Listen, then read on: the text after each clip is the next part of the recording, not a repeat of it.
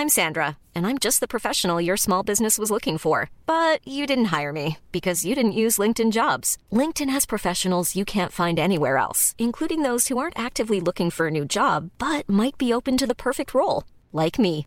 In a given month, over 70% of LinkedIn users don't visit other leading job sites. So if you're not looking on LinkedIn, you'll miss out on great candidates like Sandra. Start hiring professionals like a professional. Post your free job on linkedin.com/people today. Flanco derecho, flanco derecho. Espinosa, tú por la izquierda. Saca, Vamos, saca, vamos, saca la espérate, metralleta, saca la metralleta. haga. Jesús, dispara, dispara. Para. Espera, espera, espera, espera, que llego, que llego, que llego. Ahora, ¿Qué es ahora, eso? ahora. ¿Qué es Esto es un cañón de plasma.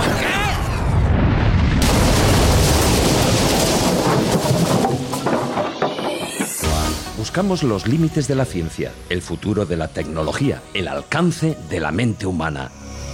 Esto es Mindfacts. Bienvenidos a Mindfacts, se lo digo bajito porque esto no vale, donde buscamos cada semana el límite de la ciencia, de la tecnología y de hasta dónde es capaz Sergio Cordero de hacer trampas en los videojuegos. No, hombre, ¿De dónde ha no. Si eso? es ciencia y tecnología, pues un buen cañón de plasma, eso te acaba rápidamente cualquier conflicto. Pero eso, eso no estaba en el videojuego, eso lo has inventado tú. Ya, pero le hemos metido un hack. Menudo trabuco. Claro.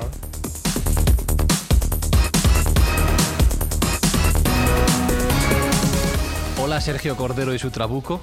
¿Qué tal? ¿Cómo estás? Hola Jesús Callejo y sus granadas de mano. Bueno, con Vicente de la Mili.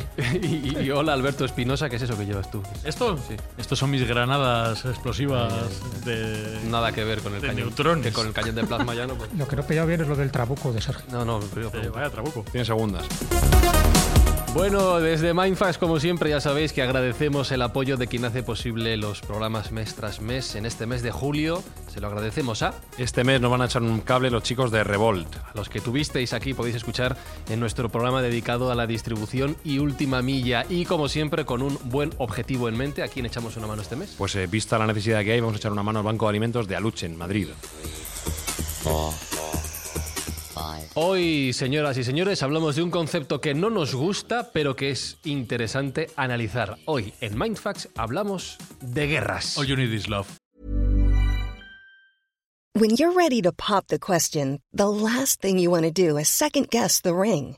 At Bluenile.com, you can design a one of a kind ring with the ease and convenience of shopping online. Choose your diamond and setting. When you find the one, you'll get it delivered right to your door. Go to Bluenile.com and use promo code LISTEN to get $50 off your purchase of $500 or more. That's code LISTEN at Bluenile.com for $50 off your purchase.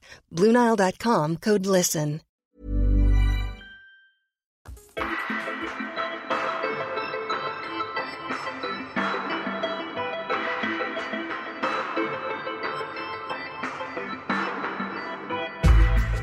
Te puedes poner todo lo hippie que quieras, Mm, Espinosa. no me gusta la ¿eh? guerra. La- no te gusta, a mí tampoco. No. No, además viene mal. Y mancha mucho. Sí. Es una cosa que es incómoda. Huele. Nah, No. mal. Fatal todo. El All You Need Is Love está muy bien, Sí, pero es poco realista. ya. Al final siempre nos peleamos, Mm. ¿no? Siempre Bueno, pero, acabamos. pero hay que reconciliarse también, que es lo bonito luego. Ya, pero la historia, al final, mira, estaba pensando una cosa, además Jesús, eh, una cosa que a mí no me gusta nada cuando hablamos de historia, y tú eres un gran experto en historia. Muchas veces cuando pensamos en historia, o lo que se enseña en- de historia en, en- en los propios colegios, casi casi es historia bélica. O sea, quiero decir, cómo las guerras han ido definiendo nuestro pasado, incluso la identidad de los pueblos y cómo hemos llegado hasta el día de hoy. Sí, es verdad, es una historia bélica porque los seres humanos somos bastante depredadores y nos gusta guerrear para conseguir todo tipo de motivos, ¿no? desde los territoriales hasta los ideológicos, cuántas guerras han hecho por cuestiones políticas y religiosas. Y es cierto, cuando tú miras la historia de la humanidad, la, evo- la evolución, hay guerra tras guerra tras guerra, ¿no? con distintos elementos, no es lo mismo las guerras de la antigüedad que las guerras de la Edad Media o las guerras de la Edad Moderna. Pero siempre nos hemos estado matando entre nosotros. Tenemos una capacidad imaginativa portentosa a la hora de hacernos daño y a la hora de eliminarnos. Si tuviéramos esa misma capacidad para crear, para inventar, para generar mucho más amor en lugar de desamor, desde luego este planeta sería muchísimo mejor. Pero por algún tipo de gen defectuoso que tenemos, nos empeñamos en hacer guerras. Es cierto que las guerras del pasado no tienen que ver nada con lo que estamos ahora viviendo y no tiene nada que ver con las guerras del futuro, que me imagino que es donde nos vamos a dirigir a la hora de saber si por fin fin podemos ir a una auténtica paz o podemos ir a lo que técnicamente algunos están llamando la antiguerra. Pero para eso hace falta una serie de protocolos, hace falta una serie de estrategias y, lo más importante para mí, hace falta que nos demos cuenta del papel que hemos ocupado el ser humano como humanidad hasta, hasta llegar aquí. Es decir, saber los errores que hemos cometido y gran parte de los errores han sido motivados por guerras. Luego, si sabemos dónde están los fallos, vamos a ser inteligentes y vamos a hacer algo para impedir que haya guerras en el futuro. O bien, como aquel aserto tradicional y, que se ha convertido en universal, que las guerras es algo tan importante que nunca se puede dejar en manos de los militares. En cualquier recorrido de Mindfacts, eh, lo que hacemos es mirar al pasado para aprender y después proyectar los conocimientos al futuro. Hoy va a ser igual, como decía Jesús, miramos al pasado en este concepto de, de guerras para ver cómo estamos en el presente e intentar entender cómo va a ser bueno, este arte militar, si lo podemos llamar así, de cara, de cara al futuro. Y me fijo en el presente ahora, ¿vale? Ahora mismo nosotros estamos bien, estamos sentados, estamos, como ya sabéis, vosotros escuchando en cualquier parte del mundo, desde muchos países. Nosotros estamos en Madrid, en España. Un saludo a México, ¿no? Un saludo a México, a, Colombia, a gente en toda Sudamérica. a toda Sudamérica. Argentina, a todo el mundo. Estamos bien, hace buen tiempo. Nuestra mayor preocupación, y es algo que vamos a ir contando durante el programa porque es interesante, es que Sergio Cordero ha puesto unos chorizos en la parrilla. Sí, además tienen peligro porque no están sin controlar. Ah, vale, pues que no se quemen. Haremos alguna pausa, ¿vale? Que eso lo contamos ya desde ya. para, para fumar la pipa de la paz. Y todo, y todo esto para preguntar, todo esto lo traigo también porque estamos, hoy en día hemos aprendido algo, estamos mejor que antes. Bueno, eh, yo creo que la guerra, como bien ha dicho Jesús, es consustancial al género humano. Ya Heráclito dijo que la guerra era la madre de todas las cosas. Por suerte, cada vez se va aprendiendo más y yo creo que la educación va empujando ese concepto de guerra hacia otros ámbitos y nuestras cuitas se van dirimiendo en otros formatos. También creo recordar que fue Valdano el que dijo que el fútbol era el sustituto de la guerra actual y poco a poco pues parece que este concepto es más desagradable para todo el mundo. Estamos en un buen momento a nivel bélico. Eh, creo que no hay ninguna guerra al menos declarada entre dos naciones soberanas. Suele haber muchas guerras, hay guerras civiles, guerras pequeñas, pero bueno, aparentemente parece que la tendencia es buena. Ojalá que se mantenga así, pero luego vamos a ver que por debajo del barniz de la civilización hay cuestiones que están dirimiéndose guerras soterradas que no estamos viendo. Pero vamos a un futuro mejor o no. Mi lectura es que sí, pero es un poco pronto para decirlo. Ten en cuenta que solo hace 70 años que dejamos atrás la peor etapa de la humanidad en cuanto a belicismo, que fue la Segunda Guerra Mundial. Entonces todavía es un poco pronto para aventurarse en decir que hemos mejorado en ese ámbito, pero yo creo que la tendencia es buena y hay varios autores que, así lo están percibiendo y aparentemente creo que vamos mejorando. ¿Cómo es eso que has dicho antes, Jesús, de la antiguerra? ¿Qué, qué, idea es esa? Bueno, esto es un término que se está barajando últimamente, ¿no? Es verdad que sabemos lo que es la guerra, sabemos lo que la motiva y sabemos la capacidad de destrucción que podemos tener. Pero también sabemos que por ahí no va bien la humanidad. Antes o después, pues acabaremos destruyéndonos todos si no somos capaces de controlar, porque ahora tenemos, tenemos un armamento nuclear capaz de destruir varias veces el planeta Tierra. Entonces, hay que hacer algo. Y, y lo que están viendo distintos analistas, también dentro de la esfera militar, es que da mucho más beneficios la paz que la guerra, a diferencia de lo que se pensaba hasta ahora, que la guerra siempre da muchos más beneficios a nivel económico. Y de hecho ha habido guerras que se han orquestado de una forma deliberada, sin escatimar víctimas humanas, sencillamente porque interesaba a, ciertos, a ciertas empresas, a ciertos establishments, y sobre todo los establishments armamentísticos. O sea, la guerra daba mucho dinero y daba igual que murieran muchas personas o que desestabilizara muchísimas familias. Ese concepto va cambiando, en el sentido de que se está empezando a ver que tener un periodo prolongado de paz, y lo está viendo no solo ya desde el final de la Segunda Guerra Mundial, sino que se está viendo desde el final de la Guerra de Vietnam y sobre todo desde el final de la Guerra Fría. Se está viendo que este periodo prolongado de paz está dando muchos más beneficios que perjuicios, a diferencia de los momentos bélicos en los que ha vivido la humanidad o en concreto Europa por la parte que nos toca. Entonces se está buscando esa antiguerra. Eh, este es uno de los conceptos que estableció en su momento pues uno de los grandes futurólogos políticos que ha habido, que era Alvin Toffler, os acordáis de la tercera ola, que se convirtió en una obra clásica. Pues él, junto con su mujer Heidi, escribió una obra en los años 90 que se titula Las guerras del futuro. Y el subtítulo ya es bastante significativo, porque era, si si quieres la paz, prepárate para la antiguerra. Ah, en- Claro. La parabellum, ¿no? claro. Eh, pero. Entonces, ¿el que entiende por la antiguerra? Pues sencillamente en una estrategia sistemática que tienen que hacer distintos gobiernos donde vea que es mucho más factible y mucho más positivo la antiguerra que la guerra. Para eso es necesario, pues eso, que haya mayor transparencia, que haya mayor vigilancia, mayor control de armamentos, mayor empleo de, la tecnología, pero para nuestro beneficio, no para desarrollar mucho más armas de destrucción masiva, que haya mucha más información y sobre todo, pues eso, un adiestramiento, una educación, una cultura suficiente para que nos demos cuenta de que ha cambiado ese periodo de, de guerras, que ya no es necesario, que ya lo que teníamos que conquistar lo que hemos conquistado, que por fin hay algo que se llama democracia, que por fin hay algo que se, llama, bien común y que hay muchísimas cosas que podemos hacer para el bien de la humanidad y que todas las guerras de una forma sistemática, a pesar de que hayan beneficiado económicamente a determinadas empresas, ha rebajado, ha retrocedido considerablemente nuestro nivel cultural. Eso es algo indudable. Cada guerra, la Primera Guerra Mundial y la Segunda Guerra Mundial, solo por hablar del siglo XX, incluso nuestra Guerra Civil Española, hizo un retroceso cultural tremendo a muchos años de adelantos que habíamos conseguido. Entonces eso ya no se permite, ya la gente no lo quiere. Cualquier gobierno importante, sea de Estados Unidos, o sea de Rusia, sea de China, sea de Brasil, o sea de España, una guerra sabes que te hace retroceder a pesar de que pueda beneficiar a unos cuantos. Entonces ahora lo que se está planteando es Vivimos en un momento estable dentro de, de lo que se ha vivido anteriormente. Luego estableceremos sobre la mesa pues, una serie de teorías como la de Steven Pinker, ¿no? de que estamos viviendo en el mejor momento de la humanidad. Y otros que dicen que no, que esto es pendular. Es decir, que no nos fiemos, que no nos confiemos porque todo es pendular. Es cierto que hemos vivido momentos muy trágicos en el siglo XX, pero este momento relativamente de paz es como el preludio de una futura guerra. El problema es qué entendemos por una futura guerra. Una futura guerra nuclear, una guerra de guerrillas, una guerra de terrorismo. Hay gente que dice que ya estamos inmersos en una tercera guerra mundial y no nos hemos dado cuenta. Es decir, ¿qué concepto entendemos por guerra? Bueno, pues es lo que yo creo que vamos a establecer un poco en este MyFat, donde lo que yo propongo desde el primer momento, y me baso en una serie de criterios, de, argumentos, de datos y de informaciones, es que la paz va a ser mucho más beneficiosa para el futuro de la humanidad que meternos en una nueva guerra, sea interestatal o sea mundial.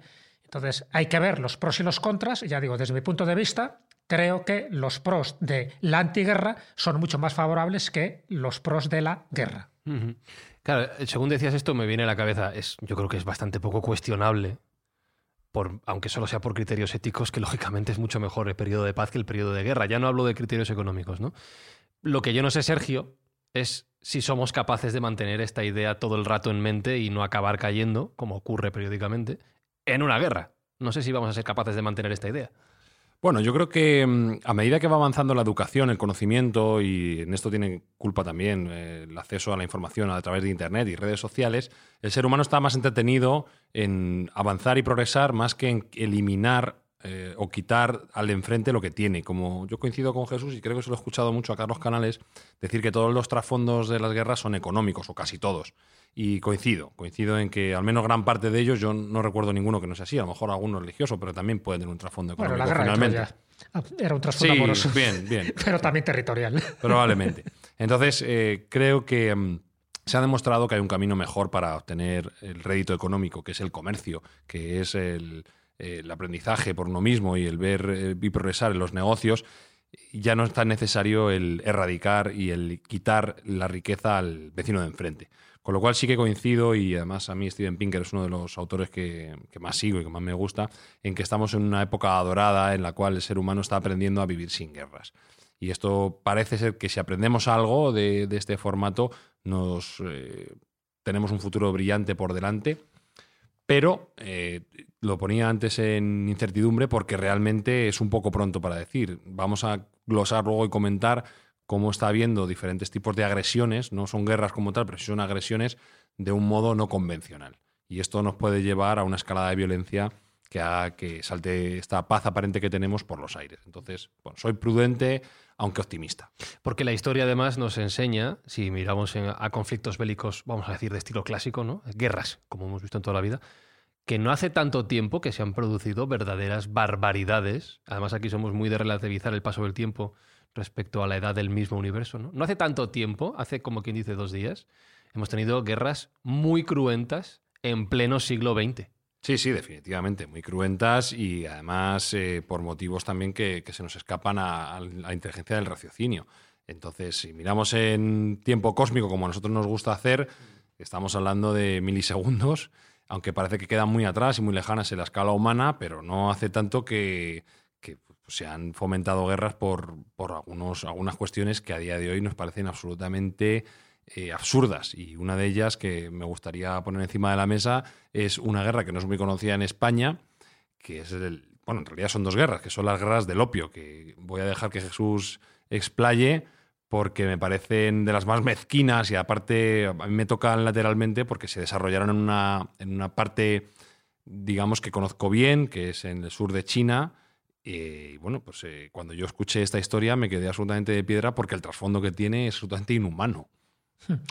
Bueno, sí, es inhumano como casi todas las guerras. Es decir, hay un trasfondo económico que es lo que se buscaba. Esta Sí, pero existe el concepto también de guerra justa en algún ámbito que te pueden vender. Sí, a Bueno, nivel jurídico sí hay una guerra justa. La guerra justa es cuando tú intentas defenderte de una agresión. Mm. Entonces, tú no la estás buscando, pero si no, si no utilizas ese sistema, ese medio, pues, eh, pues está claro que te invaden o te matan o se pierden todos tus valores tradicionales. Entonces, la guerra justa solo se justificaría cuando hay una agresión de alguien para intentar quitar todo tu, tu forma como, de vida. como ¿no? una legítima defensa. Exactamente, esa sería. Pero es una guerra justa desde un punto de vista jurídico, ¿no? Pero no hay ninguna guerra justa. A la hora de la verdad, todas las guerras son injustas por la cantidad de daños directos y colaterales que se están produciendo. En el caso de la guerra del opio, de las guerras del opio, porque fueron dos, estaban involucrados tanto China como Gran Bretaña. Gran Bretaña ya sabemos el carácter expansionista que tiene y que se ha metido prácticamente en todo tipo de guerras, ¿no? Otra cosa es que luego las las limpie, ¿no? La- las edulcore y al final quede, pues que siempre como, como un país benefactor. Pero está claro que Gran Bretaña siempre ha tenido ese aspecto mm, expansionista, por una parte, y comercial. En el caso de, de la guerra del opio, lo voy a resumir de una forma muy rápida, es que la balanza comercial que tenía Gran Bretaña y China era desfavorable para Gran Bretaña, ¿no? porque las cosas, los productos que intentaba colocar Gran Bretaña en China, pues eh, estaban eh, con unos aranceles demasiado elevados, con unas trabas burocráticas muy concretas que le impedían ¿no? pues prácticamente colocar ninguno de esos productos. Y sin embargo los chinos pues no tenían ningún problema, porque lo que ellos hacían era exportar productos como la porcelana, el té, la seda, y bueno, pues estas relaciones comerciales venían muy bien para China, pero no venían bien para, para Gran Bretaña. Entonces Gran Bretaña dice, bueno, a ver, ¿qué hago? ¿Qué ideo yo por aquí? ¿no? Y se dio cuenta de que el opio, el opio pues es una planta muy adictiva que genera unos efectos enteógenos y la, y la introdujo en China, ¿no? El opio que China conseguía de la India y luego consiguió también del Imperio Otomano, de Persia, de tal, pero en principio de la India. Y lo que hizo fue colocar el opio porque veía que el opio sí que los chinos lo compraban, no le interesaba ningún otro producto británico, pero sí el opio. Claro, ¿qué ocurría? Que poco a poco los chinos se fueron haciendo adictos al opio y fueron comprando cada vez más opio, con lo cual le venía muy bien. Además, por desgracia, eh, digo por desgracia para China, China solo admitía transacciones comerciales eh, pagándole en plata. Entonces estaba quedando sin plata Gran Bretaña. Entonces, en este caso, por- para mayor demanda del opio de los chinos, también les obligan a los chinos a pagar en plata, con lo cual ya su balanza comercial se empieza a equilibrar no solo a nivel económico, sino también en las reservas de plata. ¿Qué ocurre? Que llega un momento en que el gobierno chino se empieza a dar cuenta que sus ciudadanos chinos se empiezan a deteriorar gracias a este producto que estaba permitido en China, pero estaba prohibido, sin embargo, en Gran Bretaña. Así que uno de, bueno, pues el emperador, eh, Duan, en aquel momento decide tomar cartas en el asunto y prohíbe la venta de opio en el año 1839. Y además no solo eso, sino que pues asaltan determinados barcos británicos, queman el opio, uno de los de las escenas ¿no? más dramáticas, hay 20.000 cofres de opio, de opio que arden, eso se estima en una pérdida británica que alcanza los 5 millones de libras, y Gran Bretaña dice, hasta aquí hemos llegado. Y le declara la guerra. Ya tiene el casus belli, que es el problema no solo económico, o sea, no puede declarar la guerra porque compran o no compran el opio, sino sencillamente porque han atacado un barco británico y por lo tanto han atacado a la soberanía británica. Bueno, pues ya está. Casus belli, guerra del opio, del opio 1839-1842. Imagínate quién pierde, China. A nivel militar, China en aquel momento no tenía la capacidad para contrarrestar el armamento que tenía británico. Y Claro, por lo tanto, ahora lo vemos en perspectiva en 2020 cuando estamos grabando esto y China es mucho más potente, pero estamos hablando Sí. de China contra el Imperio Británico. Claro, exactamente. De 1839. Termina en 1842 con el Tratado de Nankín y efectivamente hay una serie de consecuencias. Consecuencias en contra de China, pues que tiene que hacer una apertura de más puertos. Hasta ese momento el puerto más importante era el de Cantón, pero ahora tiene que abrir más puertos. ¿Qué quiere decir? Más exportaciones, en fin, más intromisión por parte no solo de Gran Bretaña, sino también de otras potencias. Hong Kong pasa a ser una colonia británica durante 150 años. Ujú. China debía pagar el coste económico de la guerra, indemnizar a, bueno, pues a todos los traficantes del opio que perdieron bastante dinero durante esa guerra. Y luego la supresión de los aranceles para que fuera mucho más factible el colocar ya no solo el opio, sino todos los demás productos británicos. ¿Qué ocurre? Que muy bien, hasta ese momento perfecto, pero los chinos estaban dolidos en su amor propio porque se estaban dando cuenta de que el opio seguía prohibido en Gran Bretaña, pero sin embargo estaba permitido en China, pues generando todos los efectos desagradables moralmente y físicamente a los chinos. Conclusión, se produce otra guerra de 1856 hasta 1860. De nuevo la vuelven a perder los chinos. De nuevo se vuelven a producir otra serie de, de condiciones bastante cainitas y, para, pues para los chinos, ¿no? porque en ese caso era la, la potencia perdedora y por lo tanto tienen que abrir nuevos puertos, aparte de los cinco que ya teníamos, hay otros 11 puertos más, con lo cual toda esa independencia que querían los chinos ya no la pueden conseguir. Los barcos comerciales podían navegar a través del Yangtze, China debía abonar las compensaciones económicas del costo de la guerra y el comercio del opio quedaba totalmente legalizado. Así que, bueno, pues eso generó, ya digo, muchas consecuencias. La más evidente y la que más ha trascendido en el tiempo es lo de Hong Kong, que ya sabéis que hasta el 1 de enero del año 1997 no ha pasado ya eh, técnicamente y legislativamente a China, con toda la oposición incluso que había internamente en Hong Kong, porque ya se habían acostumbrado pues, al, régimen británico, pero que fue consecuencia directa de esa primera guerra de- del opio. Así que totalmente injusto, fue algo provocado por los británicos, que sabemos cómo se las utili- utilizan este tipo de argucias, y con una China que en aquel momento estaba pasando una mala temporada, un mal siglo, porque también en ese mismo siglo del XIX a finales tiene una guerra con Japón que pierde. Así que le dieron por todo. Es que fue un poco la antesala también al declive absoluto del imperio chino. A partir de las guerras del opio, eh, una decaída tremenda, pierde la guerra sino-japonesa, empieza la la problemática de las embajadas. Es decir, eh, para China es un desastre absoluto. Pero tú fíjate, yo quería traer a colación esta guerra porque es que me parece que moralmente es la que menos defensa tiene, si es que alguna tiene algo. Yo te introduzco a ti una droga que hago que tus ciudadanos sean adictos, que yo los míos se los prohíbo, lo mío está prohibido que la consuman, pero los tuyos fomento que la consuman, y como mm, tú no tienes nada de lo mío que quieras, pues te obligo a que consumas eh, esta droga, que además la estoy produciendo en otra colonia, que es la India, y te sí o sí te la introduzco. Y si no te gusta, te hago una guerra, te monto una guerra para que me la compres. O sea, la bajeza moral quizás solo esté al alcance más o menos o al nivel de cuando fue- fueron las diferentes guerras por, por el esclavismo. Entonces, a mí esta guerra, eh, que pasa un poco bajo el radar y que no se conoce mucho, me parece que tiene una, una deleznabilidad moral brutal y que además tiene consecuencias muy importantes en el día de hoy, que no nos pensemos que lo que ha pasado hace 150 años no resuena en el día de hoy, porque lo que estamos viendo de, de las eh, manifestaciones y todas las revueltas que hay en Hong Kong vienen debido a esto. Vienen debido a que ellos se acostumbraron al sistema político y social británico que dejaron en Hong Kong. Yo, por suerte, he tenido la fortuna de viajar mucho a Hong Kong por trabajo durante muchos años y he visto el cambio de cuando fue colonia británica y de cuando ha sido colonia china y os puedo garantizar que hay un cambio importante. Pues ellos estaban acostumbrados a ese tipo de semilibertad o esa, esa constitución británica, esa ley británica que imperaba allí y que ahora les quieren retirar. Claro, que ahora de la China continental se les quiere retirar. Con lo cual, como dice un amigo mío, si tú le das una tajada a un gato, ahora quítale al gato la tajada, ¿sabes? Claro, que te va a dar 10 o 12 zarpazos.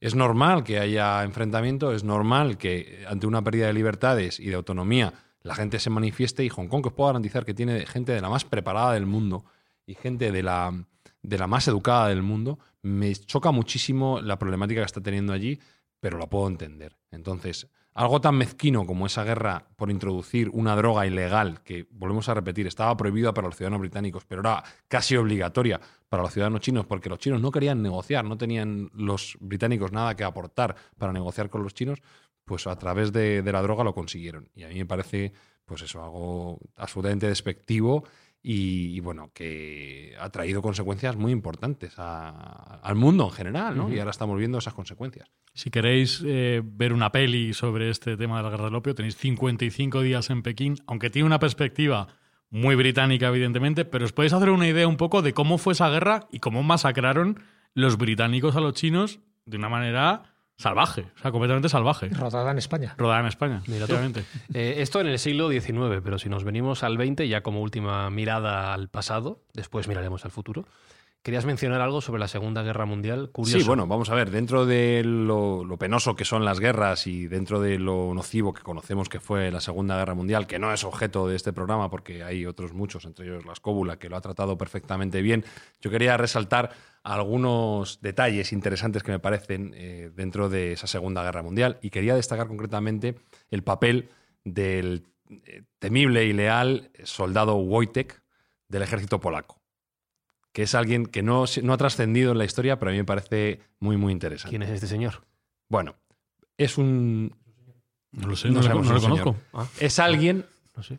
que nunca puso un pie en Polonia, que defendió al ejército polaco y, y, por tanto, a los aliados en, en la batalla de Italia, Sí. y que tiene mucho reconocimiento en Polonia y en, y en Reino Unido, así como varias estatuas en su honor.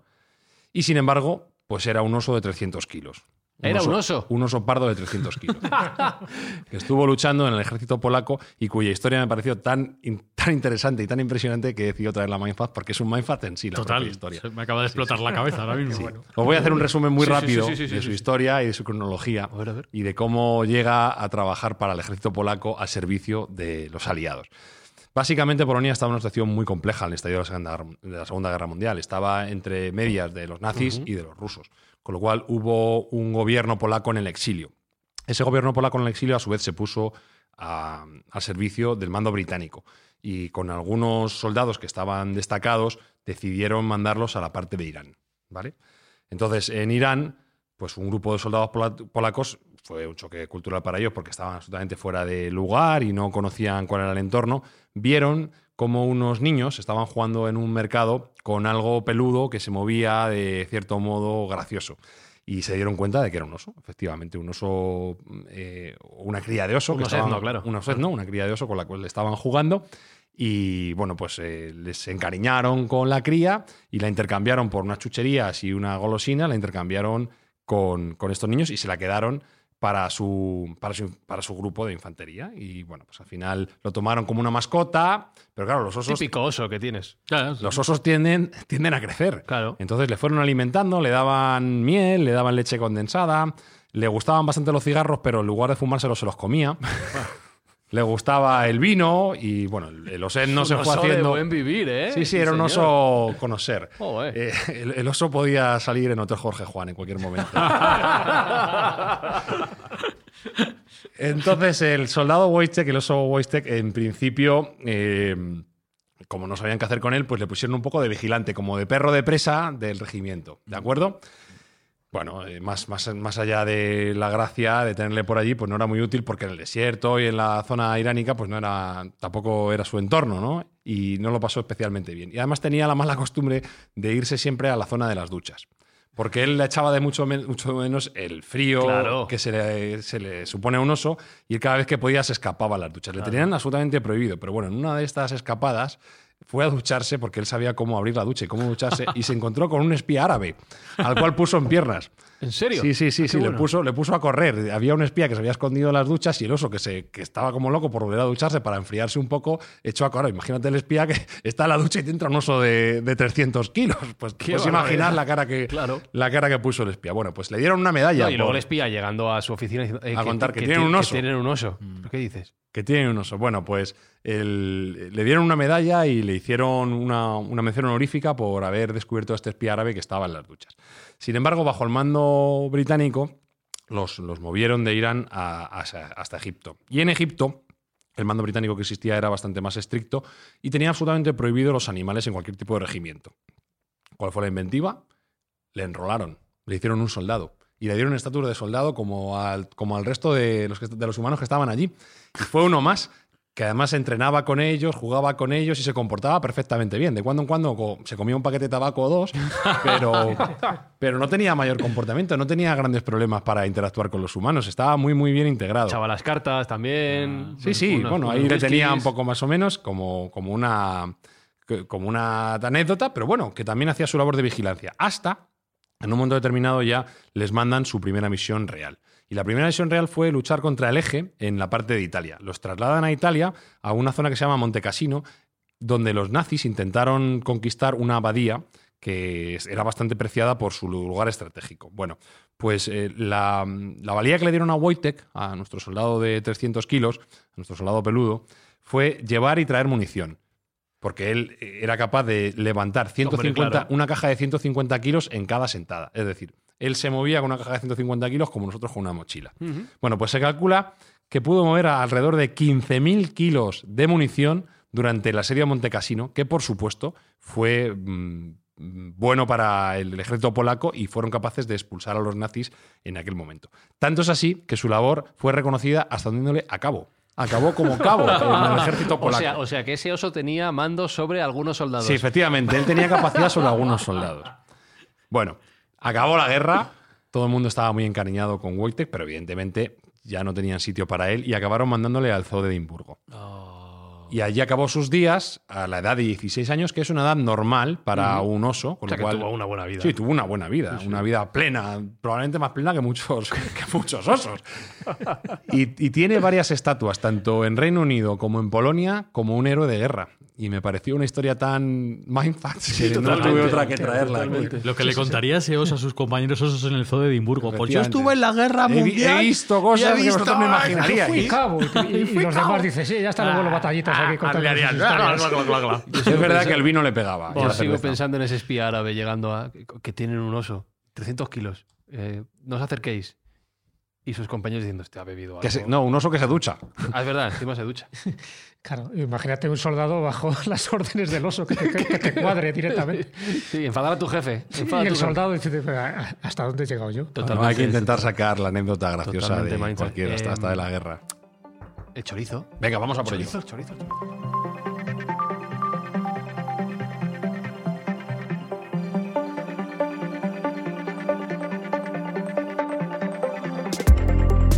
Hoy, hoy en día, si ya estamos hablando de que además el concepto de guerra empieza a estar denostado en cuanto a las limitaciones que, que realiza sobre el desarrollo humano, el hecho de meter a un oso en una guerra yo no lo veo, no lo veo, se le haría parda, nunca mejor dicho. Los animalistas saldrían ahí. Eso es, habría una segunda guerra dentro de la guerra. Pero bueno, más allá de bromas, sí es verdad que el concepto de guerra, como hemos dicho antes, está cambiando hasta el punto de que Jesús ha dicho algo muy interesante. No sabemos si estamos metidos en, dentro de una tercera guerra mundial, porque las guerras ya no tienen por qué ser ataques bélicos con disparos, con muertos, con sangre, con destrucción.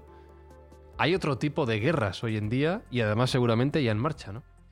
No, sin ninguna duda, claro. La cosa es definir un poco ahora el concepto de guerra.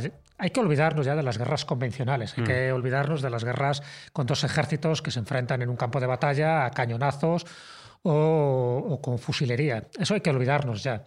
Primero porque ya hay guerras, hay armamento atómico que nos ha dado un giro total ¿no? de, de cómo se puede considerar la destrucción. Segundo, porque eh, los impactos terroristas de forma sistemática, o sea, no como algo aislado, sino cuando eh, los ataques terroristas no desaparecen con el tiempo, sino que se vuelven a reproducir, hay más de un analista político que ha pensado que eso es una forma de tercera guerra mundial en la que estamos inmersos pero sin darnos cuenta. Pero es un peligro que siempre tenemos ahí, es un peligro que no vemos porque no está reconocido como un ejército convencional, pero sin embargo esos ataques terroristas que sabes que en cualquier momento pueden atacar ciudades como Londres, como Madrid, como Nueva York, pues bueno, sería otro concepto más avanzado de lo que sería una tercera guerra mundial. Y la otra sería lo que actualmente se llama una ciberguerra, es decir, utilizar todos los sistemas informáticos y tecnológicos que tenemos a nuestro alcance para neutralizar a un país supuestamente enemigo. Entonces, un país enemigo que tú quieras atacar, normalmente eh, utiliza pues, sus medios de comunicación, utiliza su armamento tecnológico puntero, entre ellos los satélites artificiales que están orbitando el planeta Tierra. Entonces, una forma de atacar a un país que tú crees que te está haciendo daño, sencillamente, pues, bueno, por los distintos motivos que hay, ¿no? Luego podemos analizarlos, pues la ciberguerra es algo que se está utilizando hasta el punto, no hace demasiado tiempo, os acordáis que hubo un grupo terrorista que había inutilizado un satélite británico y, y pidió una cantidad al gobierno británico para poder volverlo a, a utilizar. Sencillamente lo había bueno, pues eso, lo había inutilizado a través, pues posiblemente, de un tipo de virus informático, a saber que. Pero claro, si tú, un satélite ya no te está haciendo las funciones de GPS o de vigilancia o meteorológico, lo que sea, pues está claro que te está fastidiando. Y además, y además, en la futura guerra, esa ciberguerra, no solo se dirime aquí en la Tierra, en el planeta Tierra, a través, pues eso, de virus contra virus o, ataques cibernéticos de todos los ámbitos, ¿no? Y hay muchísimos, sino también una guerra espacial, que no sé si nos dará tiempo a establecerla. Si tú tienes el control de ciertos puntos estratégicos espaciales, como son los satélites, los satélites artificiales, ya sabéis que tener un punto ofensivo o defensivo en el alto te da mayores ventajas estratégicas. Entonces, eso interesa mucho también a las grandes potencias que tienen colocados satélites artificiales para en algún momento convertirlos no en satélites pacíficos para hacer funciones meteorológicas o funciones de, telecomunicaciones, sino para el día de mañana convertirlos en verdaderos armamentos de guerra. Y eso no hay que descartarlo. Es decir, ahora mismo un satélite pacífico se puede convertir en un arma de guerra porque está en un punto elevado. Entonces, si tenemos en cuenta todas estas consideraciones y que un grupo terrorista puede hacer de las suyas dentro de esa tercera hipotética guerra mundial, pues sí que tienen muy en cuenta ahora las bueno, pues todas las inversiones financieras en protegerse,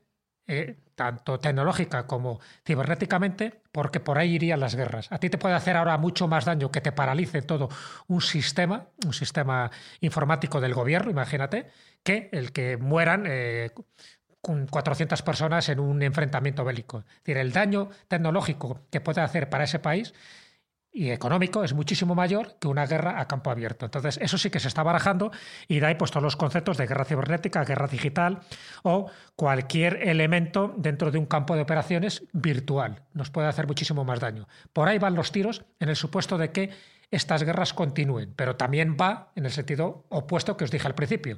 También los esfuerzos van para que no haya ninguna guerra más y que si hay guerras no sean con pérdidas humanas, sino que sean con pérdidas económicas, tecnológicas o cibernéticas. Por ahí ese es un poco el plan que se está barajando. El compañero Santi Camacho de Días Extraños dice, la tercera guerra mundial se librará en nuestras mentes. Lo dice un montón de veces.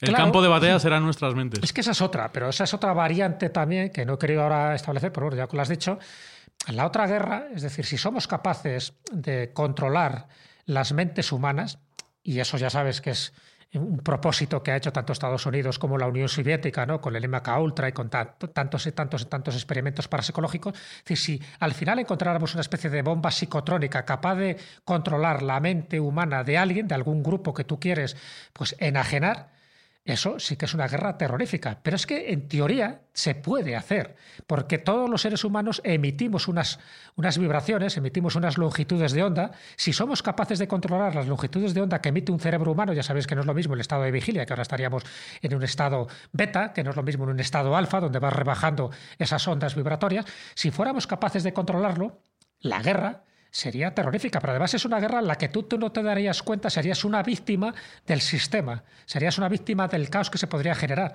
Eso es lo que antes se llamaba, por ejemplo, dentro de que hablamos de guerras, para hacer atentados seleccionados. Es decir, tú buscabas a un personaje, le lavabas el cerebro literalmente y podía cometer un atentado contra un presidente norteamericano.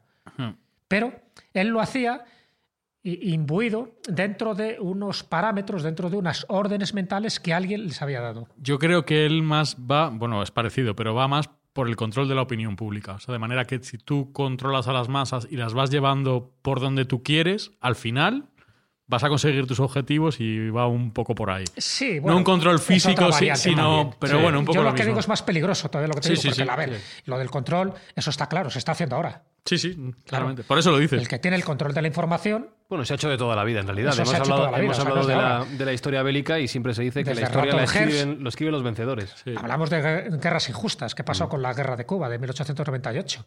Fue una guerra totalmente programática.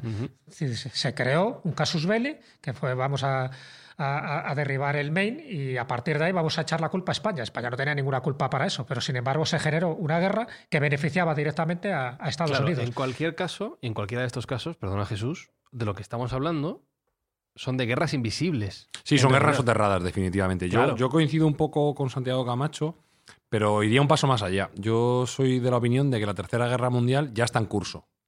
Ah, sí. La, la Tercera Guerra Mundial coincide con la Segunda Guerra Mundial Web. Oh, A, ver, a espera. Entonces sería la Cuarta Guerra Mundial. No, no, no, no. Es que lo- por, por tiempos. en un la- minuto me ha destrozado. Se viene. Mindfuck. Sí, sí, venga. La Tercera Guerra Mundial está en curso y coincide temporalmente con la Segunda Guerra Mundial Ah, Web. o sea, la Segunda Guerra Mundial web no es la Tercera Guerra Mundial. no, la Segunda Guerra Mundial Web es la equivale temporalmente a la Tercera Guerra Mundial. Oh, ya me he liado. O Vale. sea, la Tercera Guerra Mundial estándar, Guerra Mundial ¿Y Web. Guerra, es- guerra Me he soterrada. perdido la Primera Guerra. Mundial Claro, web. ¿cuál es la Primera Guerra Mundial Ahora web? la cuento, ahora la Ah, vale, cuento. vale, vale. Ahora la cuento. Oh. Bueno, vamos a ver. Yo quiero definir lo que es ciberguerra Sí. desde un punto de vista negativo, desde lo que no es, ¿vale? Sí. Para que la gente lo entienda. Ciberguerra no es ciberespionaje, Vale. ¿vale? No es que yo entre en un servidor de un país eh, enemigo y le robe la información. Eso no es ciberguerra. Eso es ciberespionaje. Ciberguerra no es cibercrimen. No es que yo entre a los fondos de un estado enemigo y le robe sus fondos vía bancario o cualquier Ajá. otra vía. Eso es cibercrimen, no Vale. es ciberguerra. Ciberguerra no es guerra de información.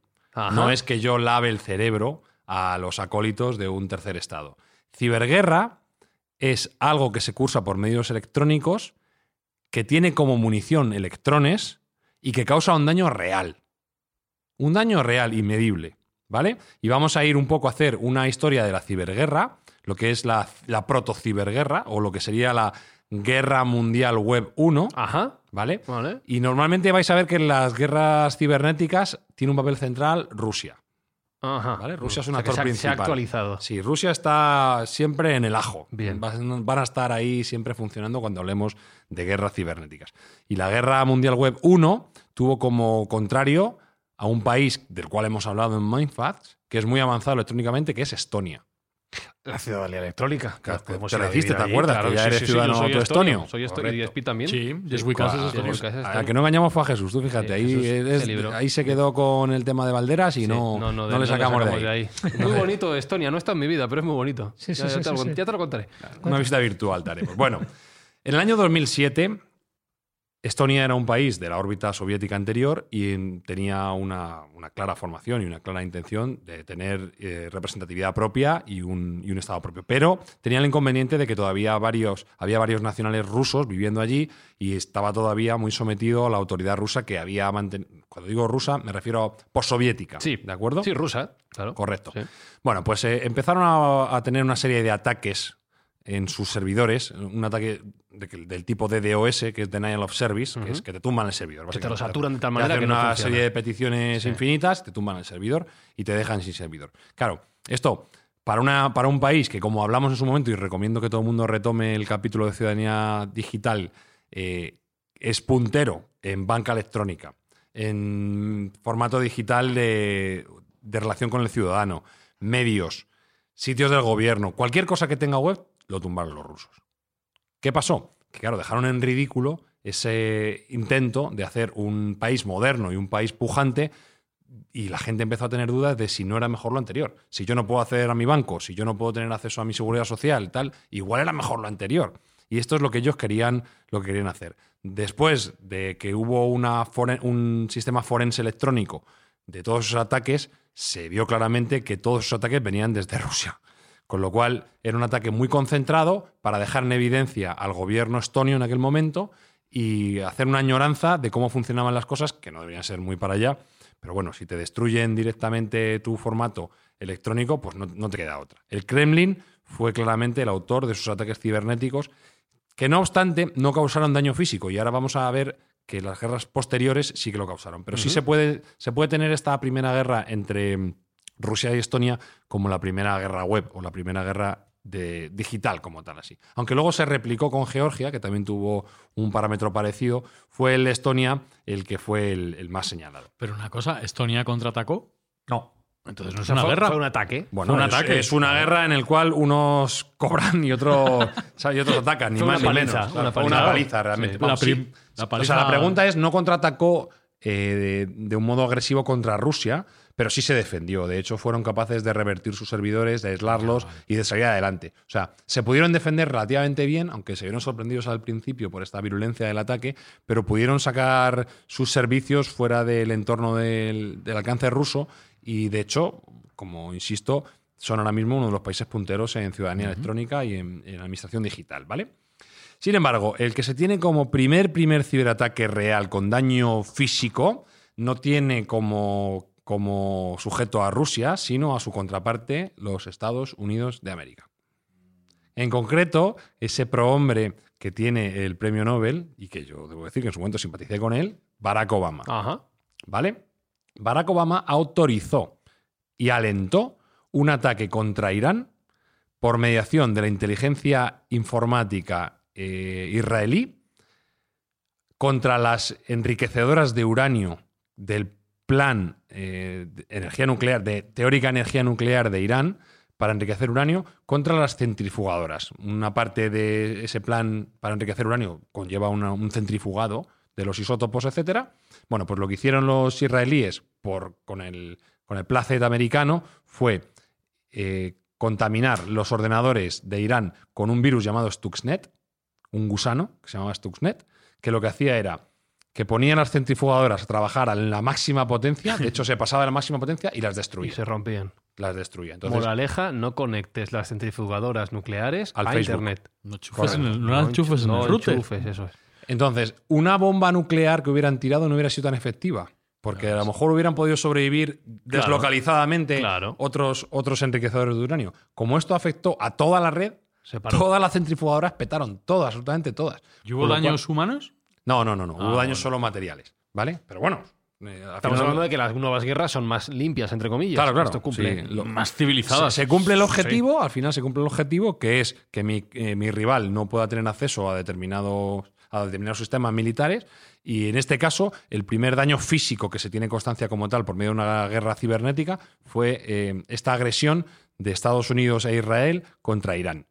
Que luego Irán tuvo además su represalia y atacó a la firma Aramco de Arabia Saudí, que es, si no recuerdo mal, la, eh, la firma de petróleo más potente del mundo, con un malware que se llamaba Samun y que destruyó 35.000 ordenadores de, de esta compañía, con lo cual los dejó también sin operativa durante un tiempo largo. O sea que digamos que los, los, los iraníes se defendieron atacando también a su vez a los saudíes. O sea que todo, como veis, está entrelazado y hay una geopolítica, una geoestrategia dentro también de la guerra cibernética. También tenemos ejemplos con Corea del Norte. Corea del Norte también ha sido personaje central de la ciberguerra. Varios ataques de, de DOS, de Denial of Services, han sido lanzados desde Corea del Sur a servidores americanos y japoneses. En Desde concreto, Corea, desde Corea del Norte. Corea del Norte, Sí. perdona. Han sido lanzados a Corea del Sur y a Estados Unidos, que me he confundido. Entre ellos recordaremos en 2014 la absoluta devastación de la red de Sony.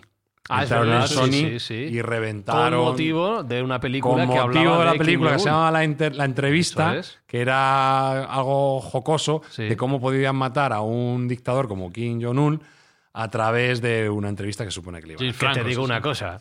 Correcto. Una película malísima. Yo no la que, llegué a ver. A mí me hace mucha que gracia. si no hubieran hecho ese ataque, hubiera pasado desapercibida. El efecto Streisand. Ahí está. A mí me hace mucha gracia esa película. El efecto Streisand. Me hace gracia.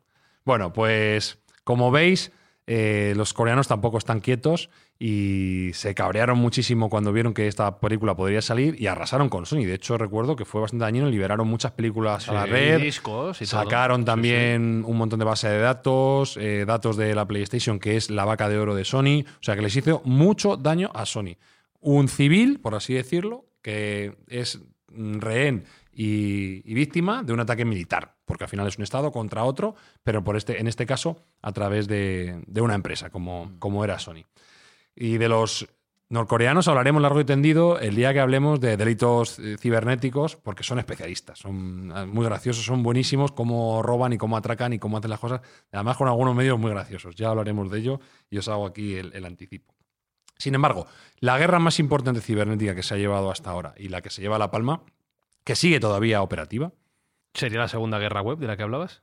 sería la Segunda Guerra Web englobaría el, digamos, todo el trasfondo de Sí. todos los países que están involucrados. Sí. Pero hay dos países especialmente señalados que la están librando todavía, aunque ha tenido etapas de virulencia variable.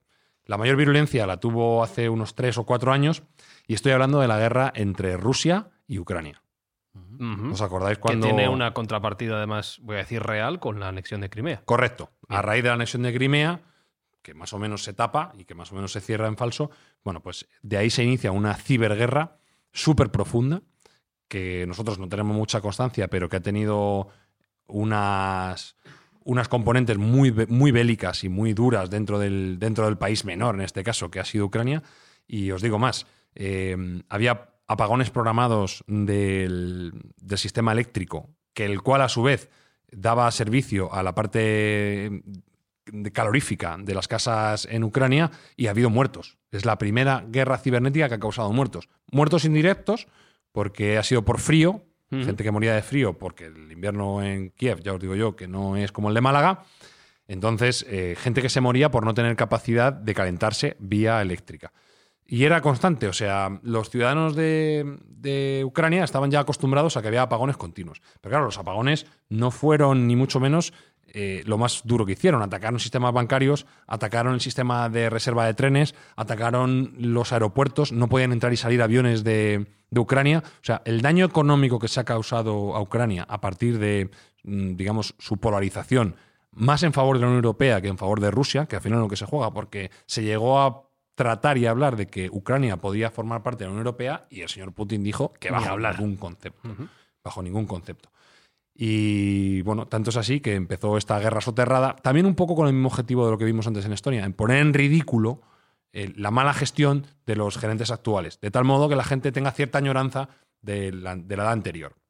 Y esta se puede considerar la primera guerra real que, como digo, ha causado víctimas y es, que todavía se está librando y, y que, bueno, pues, eh, nosotros, para nosotros no es evidente, no es visible porque no hay sangre, porque no hay víctimas, pero sin duda alguna, económicamente, había una, una aproximación económica de lo que pudo haber causado este ataque y se cifraba en torno de los 20.000 millones de dólares. Con mucho dinero, sí. Mucho dinero. Yo mañana que no lo gano. Entonces, eh, estamos hablando de que eh, quizá un bombazo en un centro comercial no causa tanto impacto. Estamos diciendo que una guerra cibernética causa tanto daño o más como una guerra convencional. Y esto es la tendencia que vamos a tener en el futuro. Bueno, hay un país, tío, que me, me extraña mucho que no ha entrado aquí en juego y es China. Bueno, China sí entra en juego porque China es la muleta útil para Norcorea, para Corea del Norte, ¿vale? China tiene también su parte cubierta, además hay hackers muy buenos. También es cierto que a China no le hace tanta falta, en tanto en cuanto ellos tienen un ejército bastante asombroso y que mejor no te metas con ellos, que se lo pregunten a los taiwaneses. Y, también tienen su, tienen su parte definitiva en la, en la guerra cibernética. Pero de momento eh, no se conoce. O sea, lo que estamos contando es lo poquito que conocemos. ¿Sabes? Que es muy poquito, muy poquito, porque de lo que sale a la luz, la parte forense electrónica, pues da muy pocas pistas. Habrá operaciones que nosotros no conozcamos que sean infinitas. Estaremos hablando de un 1%. Claro, se habla de una división específica del ejército de China, no recuerdo el número, es Seguro. la división 13 o la división 5, que Seguro. es como Lo que la sí élite es- del... No, lo, lo que sí se reconoce en, en toda, en toda la parte de seguridad a nivel estatal es que los mejores, sin duda alguna, son los, eh, los angloparlantes. Americanos, británicos, australianos. Los mejores hackers, los Se mejores... supone que están los mejores preparados para la guerra cibernética. Lo que pasa es que no vas a escuchar las perrerías que hacen los americanos. Tú no lo vas a escuchar. Ya, ya, claro. ¿Sabes? Porque, queramos o no, estamos sesgados y dominados por la cultura americana. Entonces, la parte coreana la vas a poder escuchar, pero la parte americana, quizá esto de Stuxnet, porque fue público y notorio, pero muchísimas cosas más que no tendremos ni idea de lo que está pasando. Entonces, ellos parece que llevan la batuta y la voz cantante en esta ciberguerra, pero no conocemos casi lo que, lo que está pasando. Quizá con el tiempo vayan saliendo nuevas perrerías que hayan realizado. Pero has dicho antes que me parece súper interesante que todo esto coincide en el tiempo con la Tercera Guerra Mundial. Sí, claro, ya esa se estaría. Esa tercera guerra mundial esto- es todo todo el, efectivamente, todo esto, todo este entorno que nosotros apenas atisbamos, porque es algo completamente invisible al ojo normal, porque un misil lo ves, un, Claro. un helicóptero que se cae lo ves, pero un ataque a un router no lo ves. O eres un super especialista y tienes todo controlado y tienes visión del ping de todo lo que pasa en la red X, o es imposible, es invisible para ti. Con lo cual te tienes que fiar de lo que te digan, de lo que cuenten o de lo que luego salga Mm. adelante. Entonces, Voy a- voy a- es más dañino porque no se percibe. Claro, voy a ser un poco malo. Del 5G no hablamos, ¿no? Del 5G cuando hablemos de Miguel Bosé.